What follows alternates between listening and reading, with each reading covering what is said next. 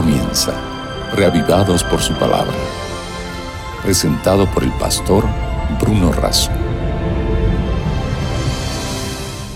Porque no solo de pan vive el hombre, sino de toda palabra que sale de la boca de Dios. Esa fue la declaración de Jesús. Expresaba su necesidad y también la nuestra. ¿Cuánto más la nuestra? Por eso nos encontramos diariamente para ser alimentados por la palabra que sale de la boca de Dios. Hoy meditaremos sobre el capítulo 17 de Jeremías. Antes pedimos la bendición de Dios. Señor, al meditar en tu palabra pedimos la asistencia de tu Espíritu. Lo hacemos con necesidad, lo hacemos con gratitud. En el nombre de Jesús. Amén. El capítulo 17 de Jeremías comienza recordándonos el pecado de Judá que está escrito con cincel de hierro grabado está con punta de diamante sobre la tabla de su corazón, sobre los cuernos de sus altares. Es decir, el pecado de Judá es tan evidente que en sus altares de sacrificio está registrado y es tan evidente que su vida también lo hace visible. Bien que se acuerdan sus hijos de sus altares junto a árboles frondosos, de sus imágenes de acera sobre altas colinas. El pecado es tan claro porque no adoraron, no presentaron sacrificios en adoración a Dios, sino en adoración a falsos dioses.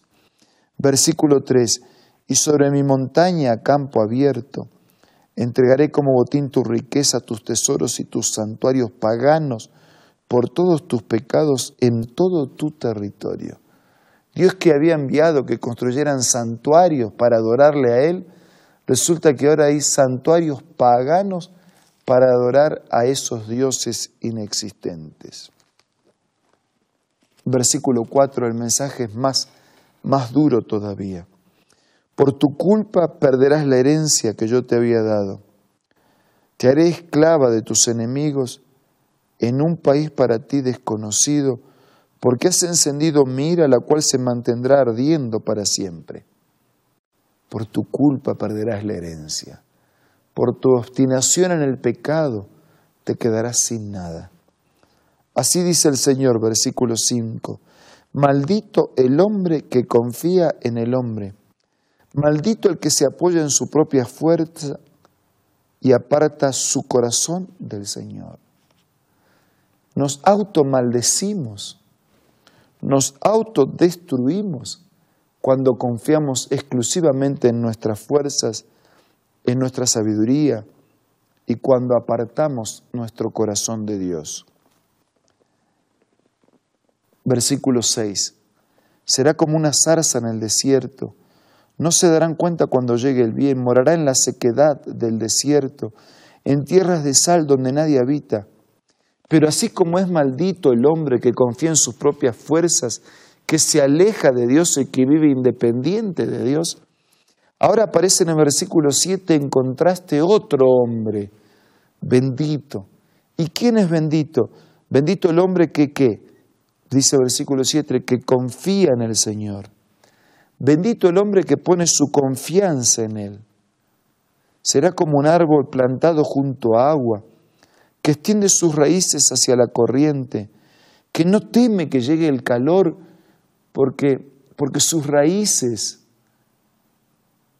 provienen junto a la corriente, de donde reciben el agua refrescante y vivificante y sus hojas estarán siempre verdes. Y en época de sequía no se angustia y nunca deja dar de fruto porque siempre sus raíces están sumergidas en la fuente del río. Sí, bendito el hombre que puede confiar, depender y afirmarse en la fuente de vida que es Dios. El versículo 9 nos recuerda que muy pocas cosas son tan engañosas como el corazón. Nada hay tan engañoso como el corazón, no tiene remedio. ¿Quién puede comprenderlo? Versículo 10. Yo el Señor sondeo el corazón, examino los pensamientos para darle a cada uno según sus acciones y según el fruto de sus obras. Yo el Señor, solo Dios llega a lo profundo del corazón. Por eso nosotros podemos engañar a todo el mundo, tener una apariencia, pero a Dios no lo vamos a poder engañar nunca porque Él profundiza, Él llega a nuestro interior, Él lee nuestros pensamientos, Él lee nuestros sentimientos. Yo el Señor sondeo el corazón, examino los pensamientos para darle a cada uno según sus acciones y según el fruto de sus obras. El que acapara riquezas injustas es perdiz que empolla huevos ajenos. En la mitad de la vida las perderá y al final no será más que un insensato. Desde versículo 12 comienza la cuarta confesión de Jeremías. Y él dice, trono de gloria exaltado desde el principio es el lugar de nuestro santuario. Señor, tú eres la esperanza de Israel. El que te abandona quedará avergonzado. El que se aparta de ti quedará como algo escrito en el polvo, porque abandonó al Señor al manantial de aguas vivas.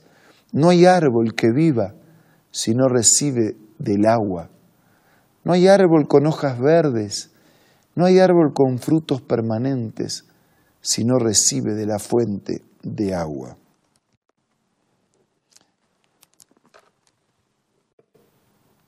El que se aparta de ti quedará como algo escrito en el polvo porque abandonó al Señor al manantial de aguas vivas.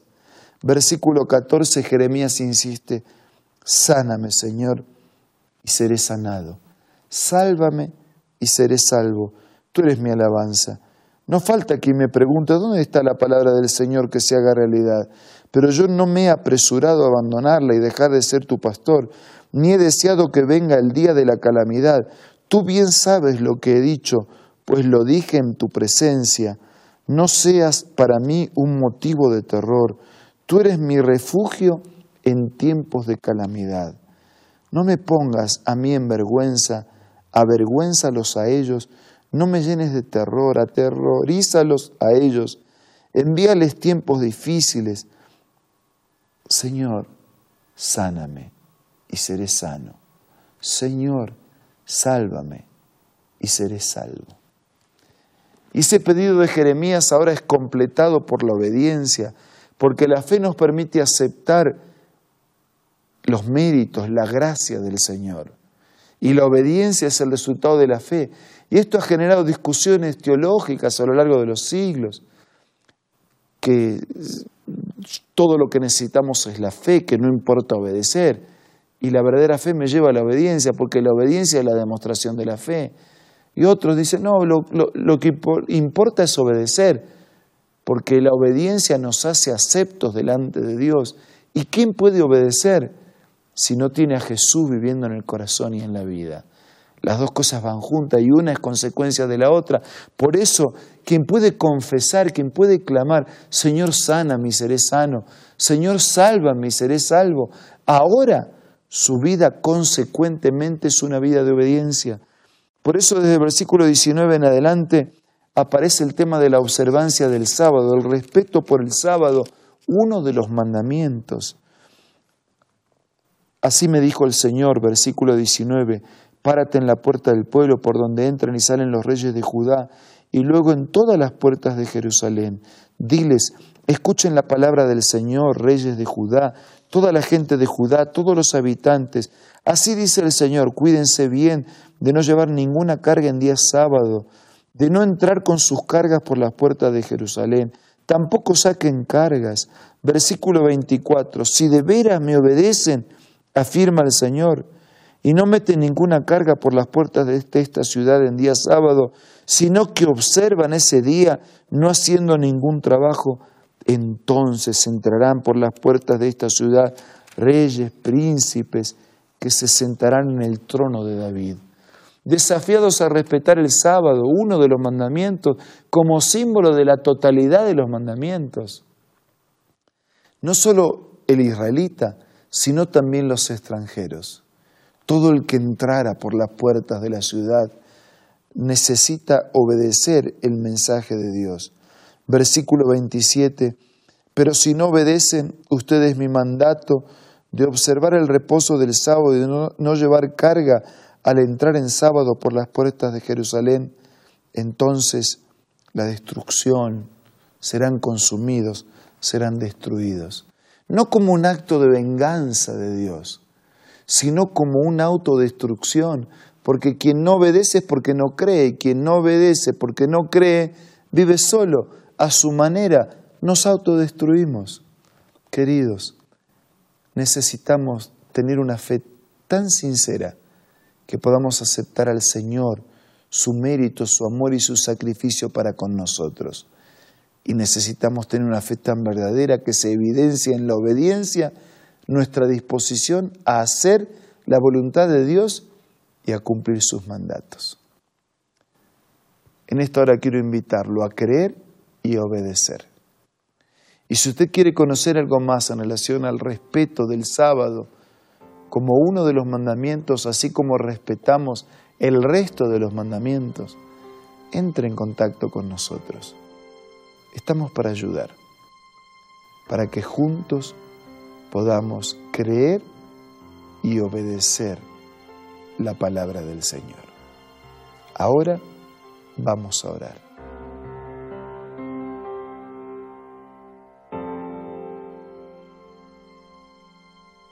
Señor, gracias por tu palabra. Danos fe, aumenta y fortalece nuestra fe. Y danos tu espíritu para obedecer. Que la obediencia sea el resultado de estar contigo y que nuestra vida y conducta refleje que recibimos tu amor y que te amamos. Bendice a todos nuestros amigos, te lo pido y te lo agradezco en el nombre de Jesús. Amén.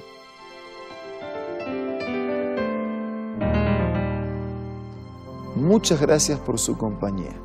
Nos reencontramos mañana para seguir siendo reavivados por su palabra. Esto fue Reavivados por su palabra, presentado por el pastor Bruno Razo.